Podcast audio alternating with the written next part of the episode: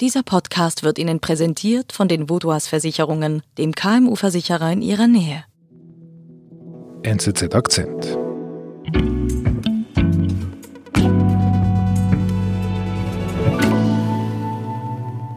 Ja, Trump hat einfach eine alte Tradition der amerikanischen Politik äh, neu belebt, den Populismus. Und er hat diese Botschaft in die Partei hineingetragen. Die Republikaner müssen sich mit der Frage beschäftigen, wie geht's weiter nach Trump, sagt US-Korrespondent Andreas Mink, unabhängig davon, wie lange dieses Hickhack um die Präsidentenwahl noch weitergeht. Okay, Andreas, da hat Trump uns jetzt doch recht im Ungewissen gelassen, all die letzten Tage, ob er jetzt geht oder nicht. Das ist ziemlich chaotisch gewesen, oder? oder wie, wie, wie, siehst du das? Ja, er sträubt sich, David, äh, David, er sträubt sich also weiterhin, die Niederlage ganz offen einzugestehen. I think it's a, it's a possibility. They're trying to look. Aber er, er bewegt sich allmählich dahin, dass er sagt, okay, wenn das Wahlmännerkolleg am 14. Dezember den Sieg von Joe Biden bestätigt, dann werde ich das Weiße Haus wohl verlassen. Just so you, uh, certainly I will. Certainly I will. And you know that. Aha, da tut sich etwas. Und was sagen seine Parteikollegen dazu? Ich meine, die, die haben ja zu Trump eigentlich in den letzten Wochen immer zu ihm gehalten. Ja, da ist schon so eine Absetzungsbewegung erkennbar. In, äh, also jedenfalls werden die Stimmen äh, immer leiser und immer weniger, die sagen, er ist betrogen worden. Gleichzeitig aber trauen sich die meisten, die wichtigen Leute wie Mitch McConnell, der Senatsmehrheitsführer, die trauen sich auch nicht aus der Deckung raus und sagen, okay, Joe Biden hat gewonnen, Game over. And President Trump is 100% within his rights to look into allegations of irregularities and weigh his legal options. Warum fällt es denn eben zum Beispiel dem Mehrheitsführer im Senat so schwer, sich da von ihm zu lösen? Ja, Trump hat einfach eine alte Tradition der amerikanischen Politik äh, neu belebt, den Populismus. Und er hat diese Botschaft in die Partei hineingetragen. So diese Tradition des Außenseitertums. Er ist der große Außenseiter, der aus seinem Trump Tower herniedergestiegen ist, um dieses korrupte, kaputte politische System zu zerstören. Und dass viele Leute, das kann man an diesem Wahlergebnis sehen, mindestens 75, 74 Millionen Amerikaner sind fest davon überzeugt, dass das politische System nicht mehr für sie funktioniert, dass sie als einfache Leute irgendwie von diesem System irgendwie kaputt gemacht und unterdrückt werden und Trump ist gekommen, um sie von diesem System zu erretten und dieses System zu zerschlagen. Und diese Überzeugung, dieser, dieser Glaube, dieses, diese innige Bindung an Trump, die wird nicht so schnell aus der Welt kommen. Also du sagst in anderen Worten, da gibt es eine, eine enge, eine, eine gefestigte Beziehung zwischen den Wählern und Trump und, und die wurden ja noch mehr. Ähm, ich würde gerne über diese innige Bindung jetzt sprechen. Woran machst du das fest? Es gab ja am Samstag vor zwei Wochen gab es ja diese große Demonstration in Washington, wo, naja, vielleicht äh, nicht Hunderttausende oder Millionen, wie er gesagt hat, sondern schon Zehntausend oder so Leute aus dem ganzen Land gekommen sind. Die Leute sind sehr aufgeregt und wollen also, wie, wie man gehört hat, unbedingt, dass er nochmal weitere, eine weitere Amtszeit bekommt. Und das Interessante ist, da können wir nochmal sehen, diesen, diesen Aufmarsch, also der, der, der harte Kern der Trump-Basis, die Leute in den MAGA, uh, Make America Great Again, Baseballkappen mit den Trump-T-Shirts, ähm, ganz überwiegend eben Weiße, ohne höhere Bildung. Das war der harte Kern, der ursprüngliche harte Kern der Trump-Basis. Der hat eine wichtige neue Schicht der Republikanischen Partei zugeführt. Und bei dieser Wahl jetzt, 2020, hat er diese Mobilisierung ist noch weitergelaufen. Das heißt, er hat noch mehr Leute praktisch von der Seite aufs Spielfeld geholt und, und für die Republikanische Partei und für sich selbst an die Wahlurne gebracht.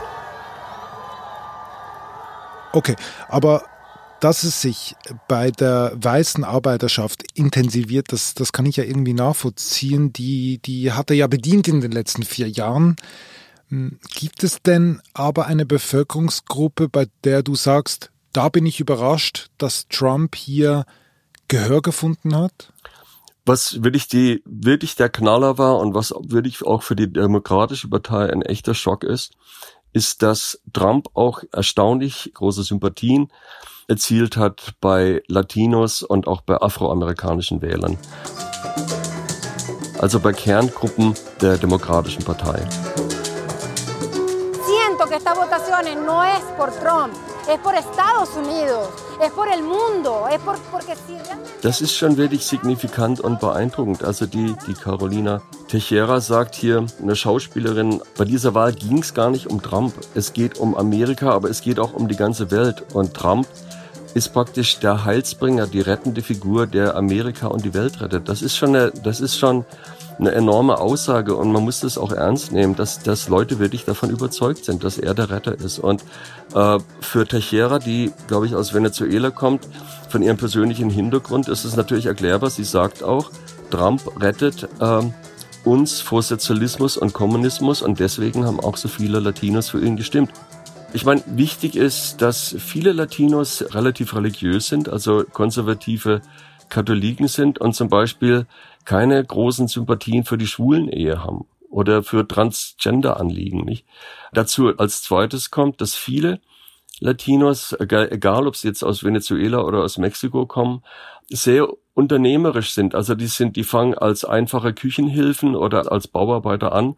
Aber das Ziel ist, eine eigene kleine Baufirma zu betreiben. Und was hat man als Betreiber einer Baufirma? Was ist das große Problem? Steuern und staatliche Auflagen, nicht? Und wer will Steuern und staatliche Auflagen abschaffen? Die Republikanische Partei. Und wer war ein erfolgreicher Unternehmer angeblich? Trump, ne? Von daher ist es relativ logisch, dass man dann einfach sagt, okay, die Demokraten haben mir nichts zu bieten, aber dieser Trump und seine Partei, das ist attraktiv. Also, Trump vertieft die Beziehung mit der weißen Arbeiterschaft und mit den Latinos. Hm, zeigt sich das auch im Parlament? Das wurde ja auch zum Teil neu gewählt am Wahltag. Also wie sieht's da aus? Also es sieht so aus, und das ist wirklich auch ein bemerkenswertes Ergebnis dieser Wahl, dass die, Demo die Republikaner haben im Repräsentantenhaus zehn Sitze dazu gewonnen. Und die Kandidaten, die da erfolgreich waren, die sind durchgehend entweder weiblich oder sie kommen aus Minoritäten.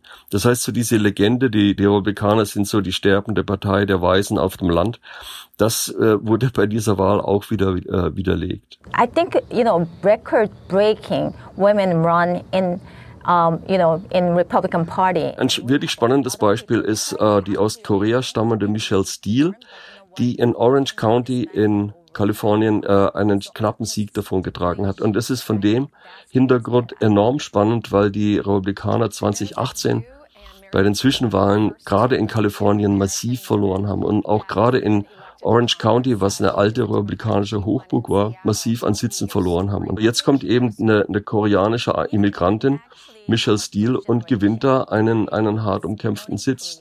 And we have a lot of people try to actually avoid socialism. Was mir auffällt jetzt, wenn ich da so zuhöre und was mich beschäftigt, ist irgendwie das quasi das Vokabular von Trump, das ist tatsächlich irgendwie, das verfängt. Ja. Oder was heißt das jetzt? Also das heißt ganz einfach, der Trumpismus bleibt auch ohne Trump und er ist tief in der Republikanischen Partei und auch in dieser großen äh, Basis, die die Partei dank Trump gewonnen hat, fest verwurzelt.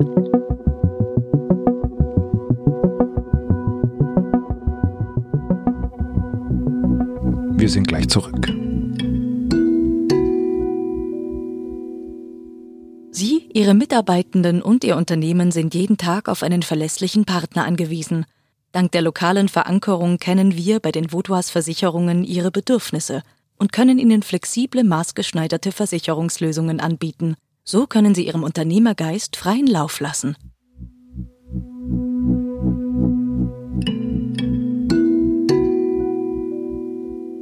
Okay, das ist ja eine starke Aussage. Ähm, was heißt das konkret, wenn jetzt dieser Trumpismus quasi jetzt wirklich tief drin ist? Was heißt das konkret für, für in vier Jahren, für die nächsten Wahlen?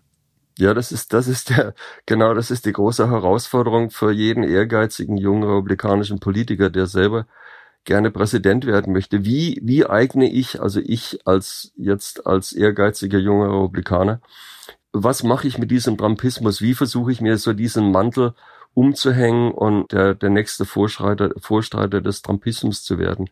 Ich glaube, darüber denken jetzt praktisch jeder republikanische Politiker bereits nach. Gibt es da Namen? Also äh, ist, ist es Trump selber?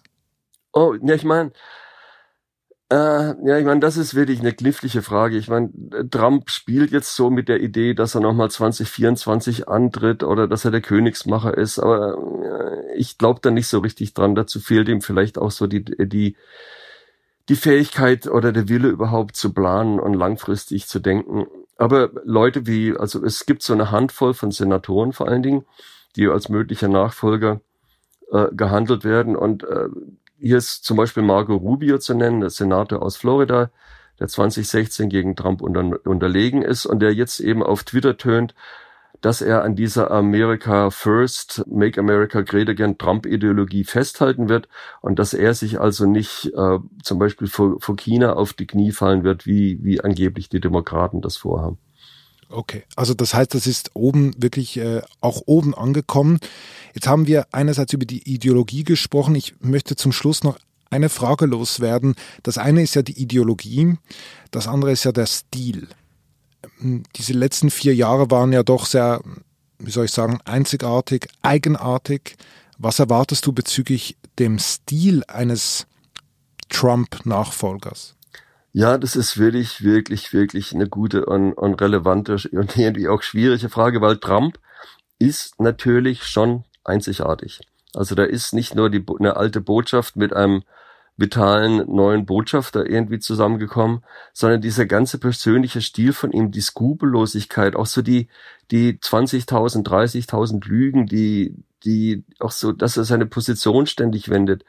Und das macht eben auch seine Faszination aus, dass er ständig für Trubel, Drama, äh, äh, Konfrontation sorgt.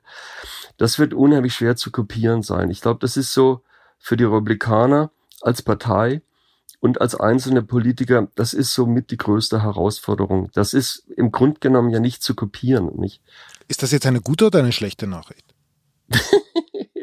ja, ich meine, es ist in dem Sinn eine schlechte Nachricht, weil jemand wie Rubio oder, oder Tom Cotton, äh, auch ein Senator aus Arkansas, ein Republikaner, die werden natürlich versuchen, irgendwie das Defizit an, an Unberechenbarkeit und irgendwie äh, Trumpschem Irrsinn, das werden sie versuchen wettzumachen, indem sie die, die politischen Positionen nochmal verschärfen, indem also Konfrontation mit China, Vorgehen gegen Immigranten oder auch ähm, gegen Abtreibung, also dass man irgendwie die christliche Basis auch bedient. Die werden versuchen, diese Defizite, die sie so als, als Persönlichkeiten haben, vielleicht wettzumachen durch, durch eine Verschärfung der politischen Position.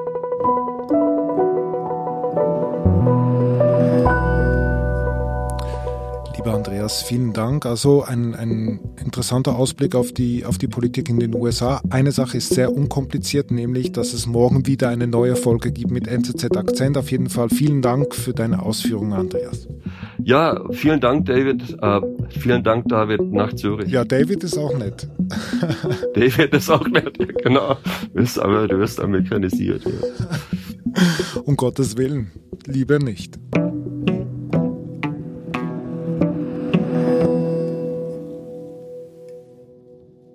Das war unser Akzent. Löse jetzt ein Probeabo der NZZ. Als Akzenthörer erhältst du die NZZ drei Monate lang zum Preis von einem. nzz.ch slash Akzentabo. Ich bin David Vogel. Bis bald.